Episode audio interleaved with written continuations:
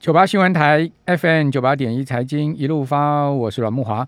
哦，今天所有股东会里面最引人注目的应该是东元了哈，因为东元大家都知道这个父子失和啊，哦，这个爸爸黄茂雄跟儿子，呃，这个两个人呢，这个呃，甚至闹上法庭了哈，这个这个告来告去了哈，哦，然后儿子呢又这个指东指西的哈，呃，这就是为了这个东元的经营权。哦，不过呢，呃，必须要讲姜还是老的辣 啊。最后黄茂雄啊，还是在呃强大的挑战之下保住了经营权。哦，东元股东会今天上午在桃园中立场登场，哦，这个改选十一席董事啊，含四席的独董啊。结果黄茂雄阵营呢获得八席，哦，黄玉仁儿子黄玉仁获得三席啊。那现任董事邱纯之呢是董事第一高票，另外黄玉仁获得董事第二高票。哦，不过黄玉仁呢。呃，所提的独立董事呢，却是全军覆没了哈。所以你说，呃，虽然说他得到了三席，这个是在预料之中了哈，但是呢，毕竟他没有拿到独董啊，所以这个呃，可能对黄玉仁来讲是一个挫伤哦。不过至少他在董事会里面拿到三席啊，还是可以发挥影响力嘛，对不对？虽然说这三席哈没有办法左右董董事会啊，但是呢，这个造成干扰是绝对肯定可以有这个能力的了哈。哦这个黄茂雄的故事很多了哈，这个有机会再跟听众朋友来讲哈。这个呃，黄茂雄真的也是台湾呃一个呼风唤雨的人，然后这个长袖善舞啊，这呃他早年跟李登辉总统的交情非常好啊。其实他曾经呃也受过这个公司派里面不同股东的挑战嘛，哈，当时也是靠。呃，李总统出来力保他，后来又把这个经营权拿回来哈，这个故事很多哈，以后有机会再讲哈。但今天呢，哦，确实这个黄玉仁呢是没办法了哈，这个毕竟黄茂雄背后啊有华兴利华集团的力挺，对不对？交加力挺，再加上呢保家力挺哦，所以林成海也是力挺黄茂雄，所以这两大咖，当然呢，这个黄玉仁你要去击败他太难了嘛，对不对？好，然后我我所以这个是。这个其实我个人是觉得没有意外的，哈，我觉得没什么意外。好，那今天外资在期货的部分，哈，呃，是小麦的一百七十六口的大台多单了，哈，所以净多单流仓部仍然高达三万五千多口。哦，所以我们怎么从法人的操作，哈，外资的角度，哈，呃，来看一下现在目前台股可能的方向，哈。那航运今天似乎是又复活了，那这个。神鬼奇航啊，可以航向未来吗？航向明天吗？我们赶快请教财经作家、筹码专家斯皮林啊！啊，阿哥你好，哇哥好，各位投资朋友们大家好。杰克船长又回来了是吗？这个船哦，不知道是海盗船还是幽灵船的啦，哈，对不对？哈，因为现在哈这个船涨上去，大家只想怎么样？解套了哈，现在说想要今天进场的人是只想解套吗？不是想说这个创新高吗？你觉得现在进场人敢赚二十趴吗？我看赚五趴八趴怎么样？他就想要走了啦。哈，这边信念有信坚坚强信念的航海王，我觉得人不多啦。哈，大家口口声声说呃要赌创新高哦，但是这个股市当中有一句话，对不对？就说大难来时啊，一定是什么各自飞啦。好，现在所有的这个水手们。一定是各怀鬼胎啦，对不对？当然，如果所有的水手们哦都可以秉持着什么一张不卖哦，奇迹自来，好，那航运股保证，好对好，保证就可以哦再创高峰哦。但是谁要哦谁要一张不卖哦，对不对？好想想要解套的哦，真的是多如繁星的啦，好，因为之前这些水水手们。想都没有想过哦，就是这个航运股竟然可以跌超过三十趴哦，而且感觉好像都没有止跌迹象了。四成哦。对啊，好那那个杠杆开太大的，可能就一次阵亡哦。好，所以他现在已经不是那那一种致富的故事了。哦，对，最近一个礼拜都是一些哦的破产的故事居多了。哦，所以慢慢的这些负面的杂音哦就会变多哦，而且。加上那个国际的这个航运股也都在跌哦。今天这个大陆最大的啊那个什么中远呃中中航远控哈，Costco 对，那么就是大陆的那个就 Costco 啊，Costco 对啊，也跌了八趴之多哦。哈，就说现在全世界的航运股哦也开始受到动摇了啦。哦，所以这个地方。呃，到底它会不会涨？我给大家看一个数据哦，大家就非常清楚哈。我们如果去统计哈，十张以下的哈这个股东人数，散户，嗯，散户人数，我们就是简单讲散户人数哦。嗯，那个阳明哈，总共有三十二万人哦，然后呢，长荣有三十九万人，好，那万海哈只有九点五万人呐，所以可以看到这个散户人数差非常多。所以昨天第一个拉万海嘛，对，所以万海比较轻嘛，筹码是最轻的，也是也就是为什么之前万海可以拉到那么高，拉到本一比最高，然后长隆万海是没办法跟上，就是所以万海是筹码战，嗯，对，这当然是筹码战。那为什么万海今天涨不动呢？涨不动，因为整体的这个筹码还是偏乱的。为什么？因为我们去统计上个月，啊，就说四个礼拜来那个散户增加的人数，啊，我们说全部的股票啊增加人数最多的前三名，啊，第一名就是阳明，增加了九点六万人，总共三十二万人。一个月内就增加了九点六万人了，等于增加三分之一的股东人数。你说这个是所有上市柜股票，对不对？对，所有上市股第一名就是阳明，第二名就是长荣，增加了七点。过去一个月是从呃七，等于说七月初到现在就是了。对，就四个礼拜来的哦，累积这样子。好，那。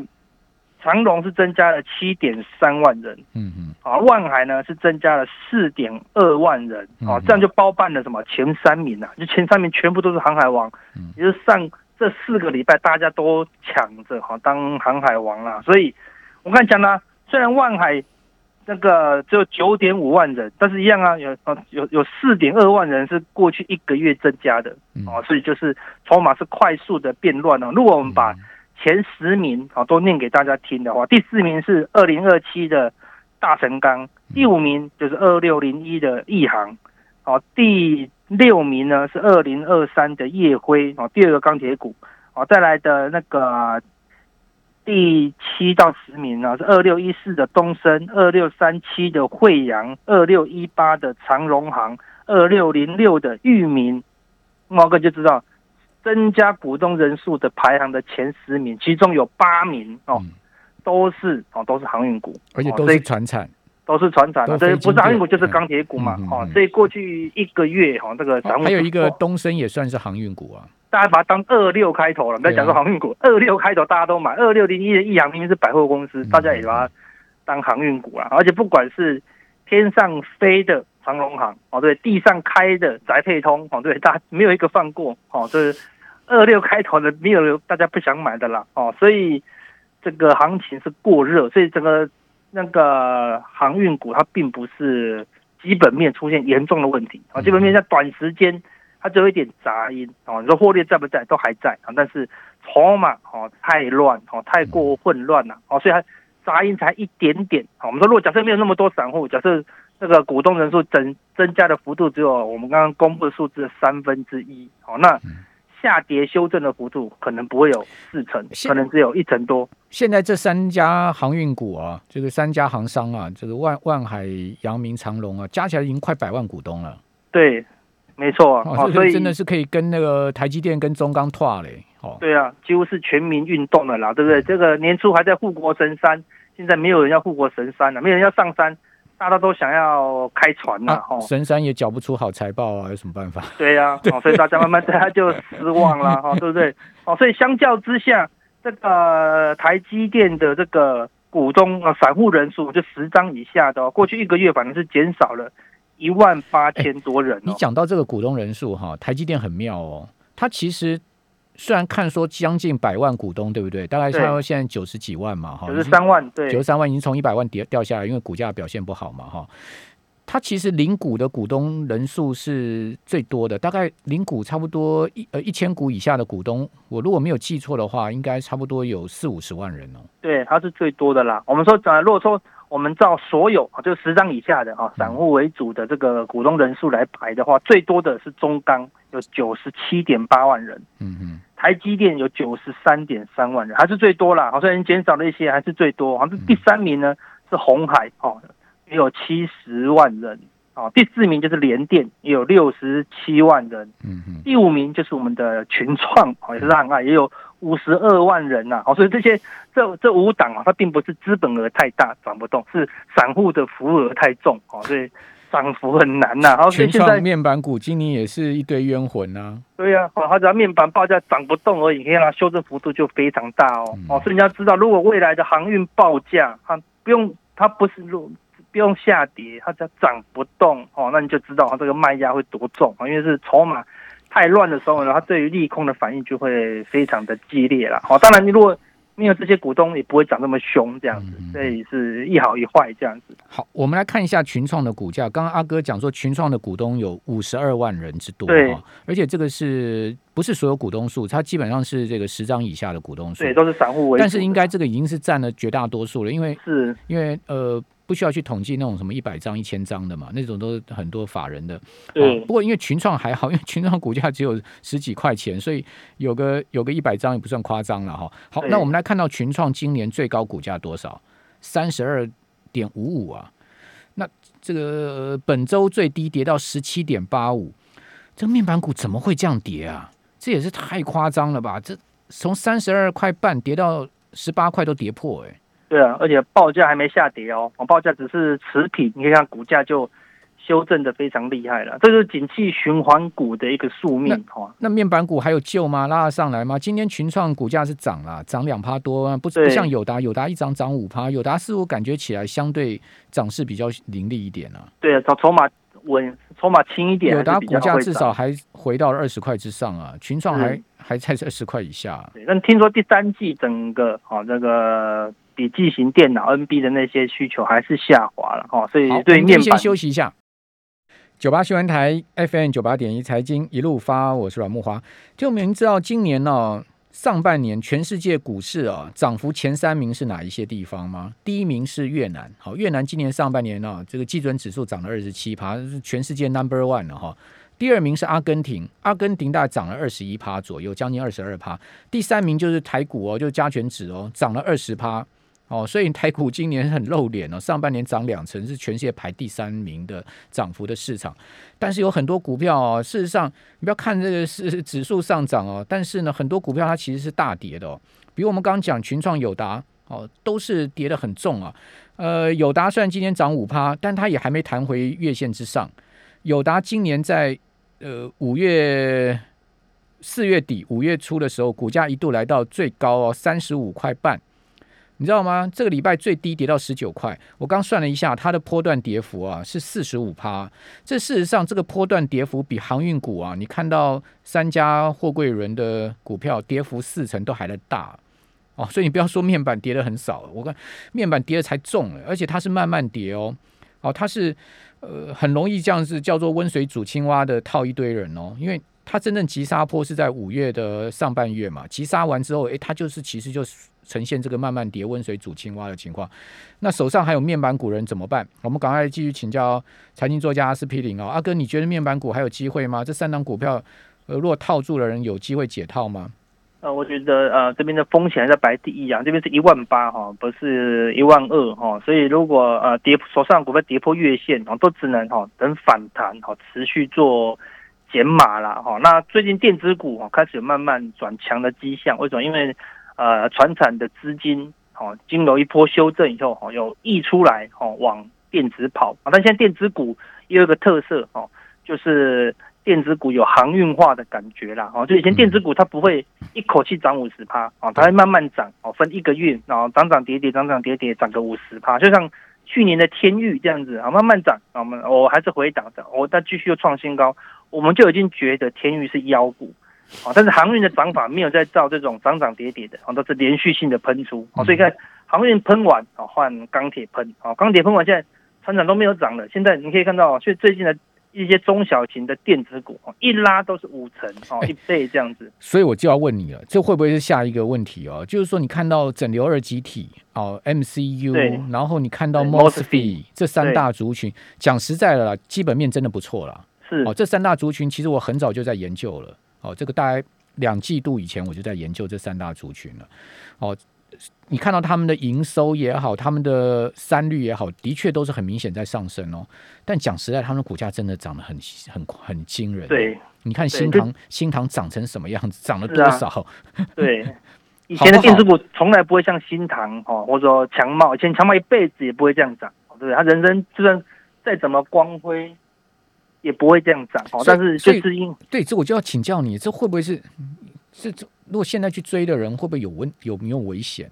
也非常危险哦，因为这个就是都是航运的翻版，也是钢铁的翻版，好，所以它怎么涨上去，跌下来的幅度也会比较重哦。那就要回到说整体的结构，而且航运已经涨完，涨不太动，钢铁涨涨完涨不太动啊。相对机器比较低的电子股，也因为航运的资金被拉到一个哈是吧？过度超涨的一个情况了哦，所以。当所有股市都，当所有类股都来到一个把被资金炒到一个相对高点的时候，啊，如果到时候全球股市一个动荡，哦，那台股的修正幅度就会非常大，啊，因为现在外资哈期货的空单已经三万五千口，但是一个相对高档，啊，之前最高到四万口，哦，就出现一波修正哦，那外资的这个现货，哈，虽然这两天是买超，哦，昨天还大买。三百五十九亿啊！但这这两天之前的四天，光四天呢，外资又卖超了一千亿啊！哦，那是非常大的幅度哦。那过去五天呢，外资的这个借券卖出是增加了三十二万张哦，整个已经来到了一千零二十一万张。四月份的借券卖出才七百五十万张哦，等于说这个两个月来外资增加了两百七十万张的这个。空单哦，然后借券卖出的空单，那现货呢？这两个月哦，几乎是卖超了快两千亿之多了哦，所以外资是很明显看空哦。那现在就只剩内资哦，在这个地方做炒作了哦。那炒作完航运，炒作完钢铁，炒作完所有的船产之后，这个触角现在伸来哦。电子股啊，所以投资人要玩那些电子股，它跟以前的电子股已经是完全不一样。就有人讲嘛，船票换车票嘛，是不是？对啊，他们下船上车嘛，好，所以只要电动车概念股，啊，即使它只是做车尾灯的，哦，一些什么杂都一些小东西哈，照样都喷翻天。那些那些那个汽车概念股啊，车用电子概念股啊，以前我们都会说它的比重可能只有三趴、五趴、十二趴啊，但是这种这一批炒航运的资金是完全不 care 啊，它只要有概念性的。他就把它哈炒翻天了，好，所以这是非常可怕啊！所以这些强势上涨的电子股哈，那投资人在操作的时候啊，绝对不能就是一直放着了哈，一定要有跌破月线哦就出场。像对对，像今我就要另外请教你，像今天 A B F 三雄，好，新兴南电跟呃这个景硕，对，讲实在没什么太多利空嘛，基本面好的不得了嘛，对，都是缺货的情况嘛，那为什么今天会跌成这个样子呢？今天就是好那个所有涨多的啊这些呃被被航运化的电子股哈受到一个利空嘛啊就是那个 MCU 哈有杂音嘛哦那造成这些财报嘛没错哈所以说造成他们全面性的哈出现一个大跌好那就是涨多嘛因为这些资金来得快去的也快所以你可以看到电子股一回涨资金怎么样马上涌回去航运哦跟钢铁哦但我们刚才前面有讲了航运跟钢铁只是反弹呐啊所以弹个两天。呃，这些 MCU 的声音稍微小声一点以后，毕竟它短期的财报跟数字还是会好看，还是有几档被迫公布数字，或者说七月底就必须公布第二季比较好看的财报，还是会在带动啊这些之前比较强的这些电子股啊，就像之前的航运股，怎么跌停它就怎么涨停，怎么跌停就怎么涨停啊，好，直到一口气哦跌四十趴，好才把这个航运的火焰好给。交息一些啊，哈，所以电子股这个一两天的跌停，我认为那个它不会 V 转了，因为这些钱是不会那么快就走掉哈。我认为还是会哦，因为短期的一些财报或是盈余数字的利多哈，再度啊往上攻坚了。财报就是八月十五号全部都要公布啊。对啊，所以我觉得电子股就是炒这一波哈。所以呃，七月底到八月初，这些只要一公布财报，一公布财报，它可能做出最后的喷出的时候，投资们就要小心啊，这些。利多出尽，因为 Q 三好不好？哦，事实上电子股在 Q 三有些是蛮多杂音的啦。哦，所以并不是说电子股，电子股半导体哦，Q 三会面临机器比较高的挑战呢。没错，因为去年第三季、第四季机器就上来了。对，没错，而且有可能会有 overbooking 的一些疑虑出现呢。哦，所以大家都要趁着那样 Q 二财报公布比较好的时候，用历史数据。哦，来拉抬股价啊，这个是最危险的哦，对不对？他不拿不讲未来展那个展望，我都拿过去历史的数据来拉抬这样子。好，所以听下来，阿哥，你的看法是现在目前大家要稍微谨慎，是这样吗？对，是要谨慎，因为这些不管不管不管船产哈航运啊，或者是电子，你觉得都要全面都要谨慎，是这样吗？除非你有手上有一些呃相对成长的股票了。好，那我们刚刚前面讲的，过去一个月增加的股东人数，哈，呃，都是航运股跟船产股，哈。那相较之下，我们来看一下，如果我们来找什么啊？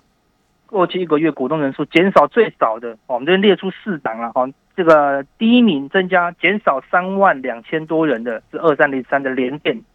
OK，过去两个月没有涨哦，所以谁谁要联电，对不对？大家都跑光光。联电外资昨天买了十万张，你知道今天买多少吗？今天又买了八万张。没错，连续两天买了快二十万张联电，你看外资多会买。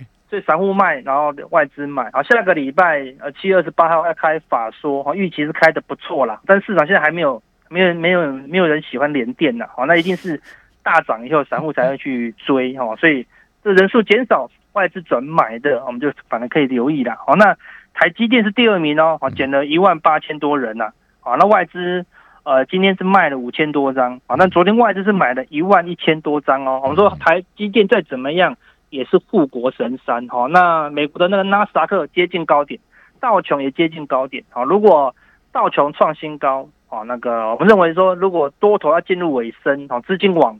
避险的资产买进，通常道琼哦会最强了哦，所以在没有看到道琼被这些避险资金转进去，买到道琼创新高之前，我都还不用担心。那道琼一创新高，外资就被迫买一些台积电哦，那个时候台积电啊就会比较强哦，那个时候就可以留意一下，因为台积电之前有一个哦，因为法说哦所产生的跳空缺口，对，哦，我认为那个缺口是有机会哦被回补的啦哦，因为那个是很意外的哦，只是大家对。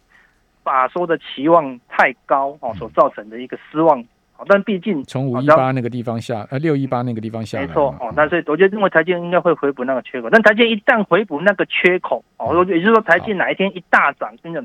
好，木管就会看那些中小型股，甚至航运股，哦，会出现全面的大跌哦，因为大 大家会趁护国神山拉抬，跟 指数的时候，我想很多人还希望他不要拉抬，对，就叫你不要随便希望他拉抬，因为有台积的人其实大家都领苦，就是美股现在不要创新高是最好，美股一旦创新高，外资大买台积电就很危险。第三名是谁？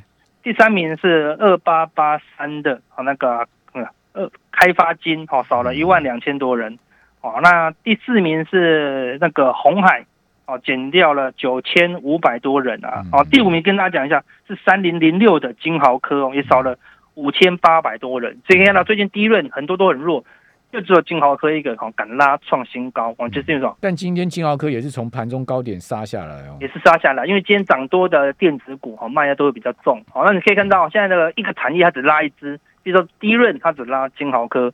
那个驱动 IC 它只拉吨泰，哦，所以看起来有电子股有拉东出西的味道了，啊，所以投资们要操作只能小量操作，啊，因为这个地方风险已经越来越高了，这样子。